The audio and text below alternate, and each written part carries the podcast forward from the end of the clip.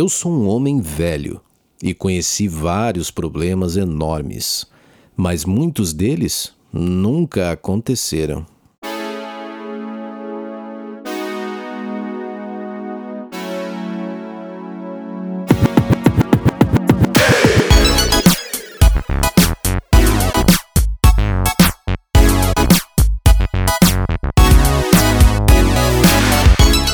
Galera, estamos começando mais um NandoCast, o podcast do Nando Ramos, esse que vos fala.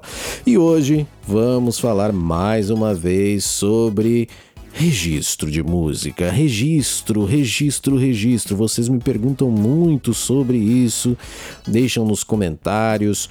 Né? Na verdade, eu já fiz um vídeo lá no meu canal do YouTube falando sobre como proteger sua música e tal, mas aqui Nesse episódio eu gostaria de falar que existem dois tipos de registro: um registro para proteger sua música e tem um registro também é, para você ganhar com direito autoral, tá? Então nós vamos falar aqui nesse episódio sobre essas diferenças. E também eu vou sugerir aqui para você quatro serviços para que você consiga registrar a sua música, protegê-la tá? Tem alguns métodos aqui que talvez você já ouviu falar, né? Provavelmente já ouviu falar, mas eu tenho certeza que eu vou falar sobre alguns serviços aqui que você nunca ouviu falar. Tenho quase certeza disso. Então, fica comigo até o final desse programa.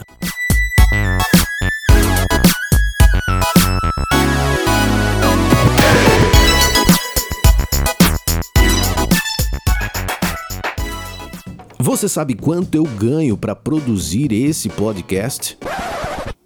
Nada. É, pois é. Então não me entenda mal. Eu adoro gravar esse conteúdo aqui para vocês. E sei que as pessoas aprendem muito e se motivam a fazer mais pelas suas carreiras musicais. Você gostaria de me ajudar? Então assine o meu canal no YouTube, siga esse podcast onde você estiver ouvindo, compartilhe o meu conteúdo, dê joinha, coloque uma das minhas músicas em uma das suas playlists e se puder, conheça e adquira um dos meus cursos em nandoramos.com.br. Ah, e se surpreenda do valor dos meus cursos, eles são muito acessíveis. Os links encontram-se na descrição ou em algum lugar nesta página. Valeu!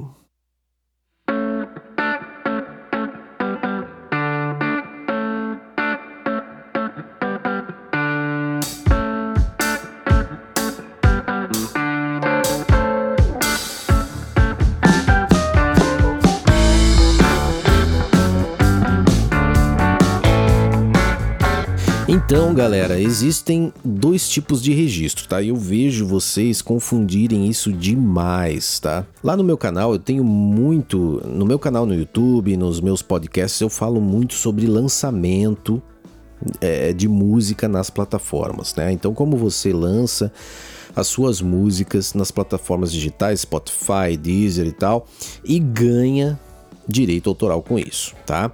Então isso é uma coisa né? E a outra é você é, realizar um registro porque você tem medo que copiem a sua música. Né? Então, é, tem gente aí que é compositor, ou seja, cria suas músicas, né? cria ali letra, melodia harmonia, mas não está interessado em gravar. Né? Tem gente que não está muito interessado em gravar, na verdade, até quer que outras pessoas gravem as suas músicas. Então esse é o compositor típico, né? Esse tipo de profissional, ele muitas vezes tem medo mesmo, né? Que ele coloque essa música no WhatsApp, é, no seu canal do YouTube e alguém vá lá e opa, né, essa música aí é boa, eu vou copiar, eu vou cometer um plágio, né? E aí se isso vier para vias judiciais, né, chegar a esse ponto de processo e tudo mais, o que, que tem que acontecer?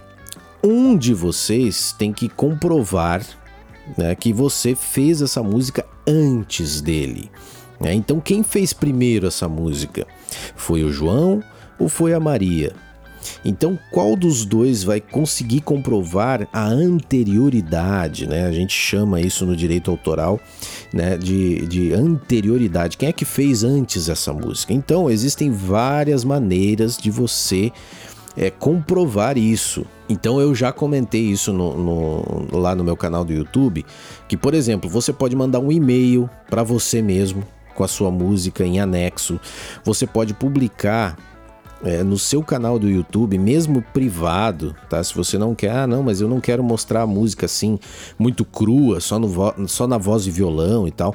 Mas você pode mandar um vídeo para você mesmo, por quê? Porque ali no YouTube fica registrado, fica registrado a hora, a data que foi é, que você subiu esse vídeo, né?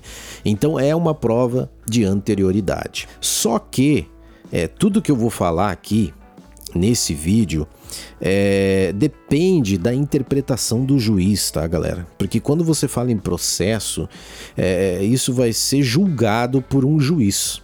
E quem tem o martelo tem o poder. E, né, então, é, eu posso sugerir serviços aqui que vão garantir essa anterioridade, mas o juiz pode interpretar da maneira dele. Ok? Fique bem claro isso. Então, lá na lei de direito autoral, foi citado uma ferramenta que vocês já é, é ouviram falar. Essa ferramenta chama-se Biblioteca Nacional.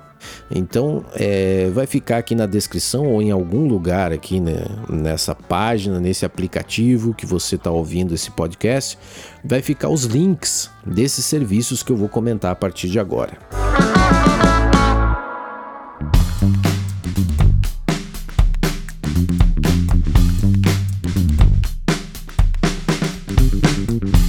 Esses serviços que eu vou falar agora para você servem para você proteger a sua música se você tem medo que é, alguém copie ela, né? Que alguém cometa plágio. Ah, vão copiar essa minha música aqui e eu quero ter uma prova de anterioridade, ok? Então, a Biblioteca Nacional tá, é o serviço onde você registra uma melodia através da partitura, tá? ou a letra da música. E se você souber escrever partitura, bacana também, porque aí você pode registrar melodia. A melodia e a letra, né, é, são as que, é, que dá processo aí, né? Porque a harmonia, né, gente, aí nós iríamos parar todos no, no tribunal, né? Porque a harmonia é muito difícil você criar algo do zero, né? Então você pode. Agora, o site da Biblioteca Nacional, ele é meio, é, assim, meio antigo, né? Meio, tô sendo aqui amigável, né? Ele é bastante antigo. E aí você tem que baixar um formulário, conseguir preencher todos os dados e tal. Você vai ter que pagar uma certa quantia, né? E, e aí você registra. Então, na Biblioteca Nacional. Esse órgão, ele é muito respeitado justamente por ele ter sido citado lá na, na lei de direito autoral. Então, o juiz ele respeita muito esse órgão, né? Então, é interessante sim você fazer pela Biblioteca Nacional, ok? A segunda opção que eu vou dar para você registrar a sua música é num site chamado musicasregistradas.com. Aqui, nesse caso, ele não exige partitura né, e não exige também é, letras. Você apenas sobe um MP3. Então você sobe um MP3 para lá. Esse serviço também é pago. Né, você paga um, um, uma determinada taxa e aí fica registrado, fica protegido a sua música. Então eu acho que essas duas primeiras opções você já tinha ouvido falar, né? Mais uma vez eu quero ressaltar aqui que o juiz ele pode dizer assim, ó, eu não estou dizendo que ele vai dizer isso, mas ele pode, tá? Dizer assim, ó, a Maria ela registrou antes do que o João. Porém, o João registrou na Biblioteca Nacional. E eu julgo que a Biblioteca Nacional tem um peso maior. Então eu vou dar o ganho de causa pro João, que ele é, registrou na Biblioteca Nacional. Tá? Então é só um exemplo aqui que eu estou citando, gente, que quem manda é o juiz. Tá? Então ele pode é, dizer que na Biblioteca Nacional por ser um órgão respeitável, é, que tem muitos anos já de tradição e está citado na lei, ele julga que é, esse registro é, entre aspas, melhor.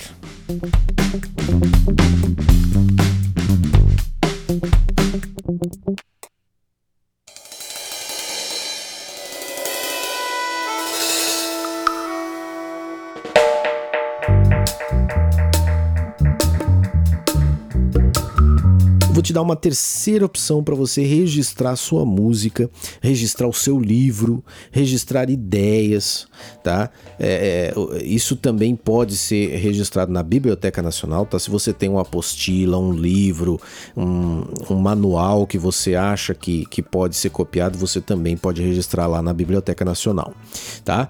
Então, é um site chamado avectores.com, tá? Ele é um registro digital você paga no momento que eu estou gravando esse podcast, maio de 2020, você paga R$ 24,97. Então é barato para você registrar qualquer coisa. Tá? Um livro, uma ideia, uma apostila e uma música. Então você entra lá no site Avictores, A V C T O R I S.com e você é, consegue fazer esse registro, tá? Então siga as instruções lá e tá tudo certo.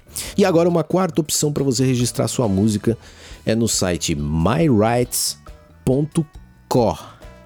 tá? M Y W R I T E S.co, tá? É .co, não é .com. Esse site, galera, ele é muito interessante. Ele realiza registro de direito autoral gratuito gratuito. Ah, agora você gostou, né? Então é possível registrar letra, partitura, poema de graça. O MyRights é, uma, é um serviço que utiliza o blockchain, aquela mesma tecnologia de segurança do Bitcoin e outras moedas digitais. Então é bem interessante, vale a pena você dar uma olhada aí nesse serviço, certo?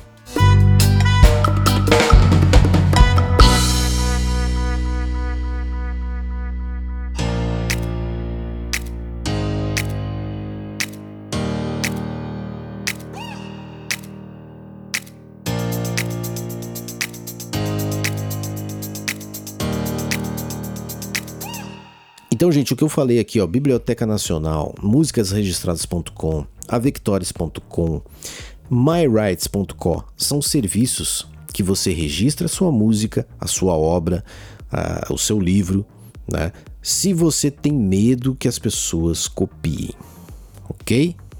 É para isso que serve. Agora, é, você vai me ouvir falar muito lá no, no, no YouTube e em outros podcasts também é sobre registro de obra. Né? Então, o registro de obra ele é feito lá na Associação de Direitos Conexos, como a Abramos, como a UBC, é, que serve para você informar ao ECAD que você é compositor e tem uma obra. Então você é compositor, você compôs uma música chamada Eu Te Amo. O ECAD tem que saber que essa obra existe para ela poder é, é, arrecadar os direitos para você. Tá? Então esse é o, outro tipo de registro. Então, para isso, você se associa em uma delas, Abramos, UBC e etc. E você, sempre que você compor uma, uma obra, né, uma música nova, você vai lá e registra, tá? Então é esse tipo de registro é bem diferente daqueles que eu mencionei antes. Ou seja, você informar a Abramos que você tem uma música chamada Eu Te Amo, é, que tem a letra tal, não garante que a sua música esteja registrada contra cópia. Tá? Tem gente que confunde muito isso. Ah, não, eu subi lá minhas obras na Abramos, então ninguém mais pode copiar. Não, não é isso, tá? Se você ler lá as, é, os termos e condições lá os, da, da Abramos, você vai ver que ela não realiza registro de música nesse sentido. Tá?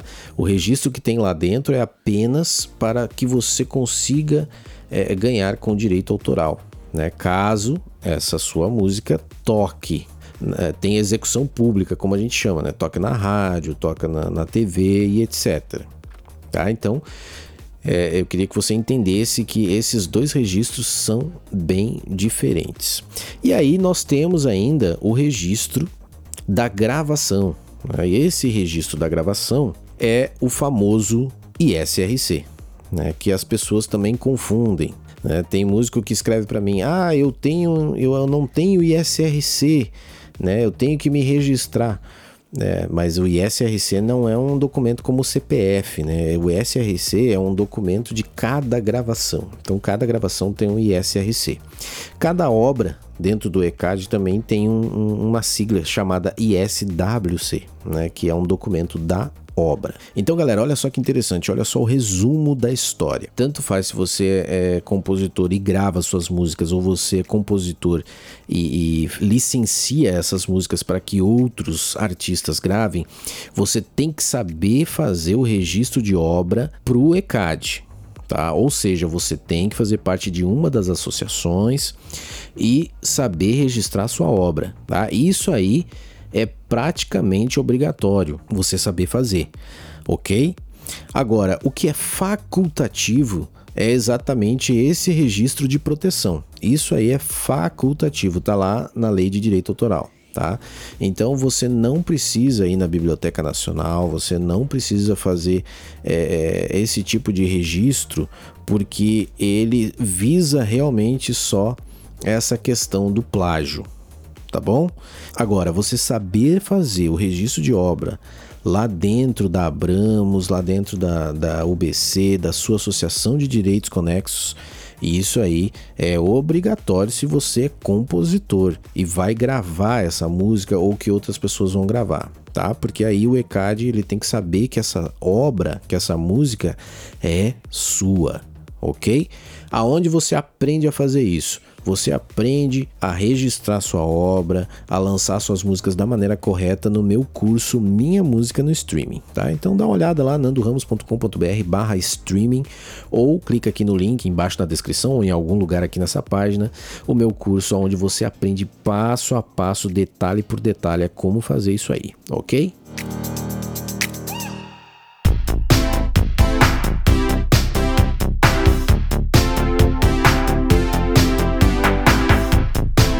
Então é isso, galera. Espero que tenha clareado aí é, essa questão aí do registro. Espero que vocês tenham gostado do episódio de hoje.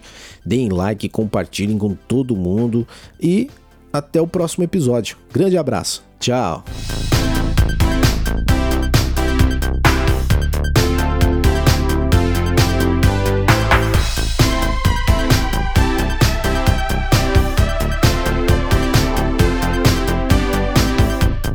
A frase do início desse podcast é do humorista e escritor norte-americano Mark Twain.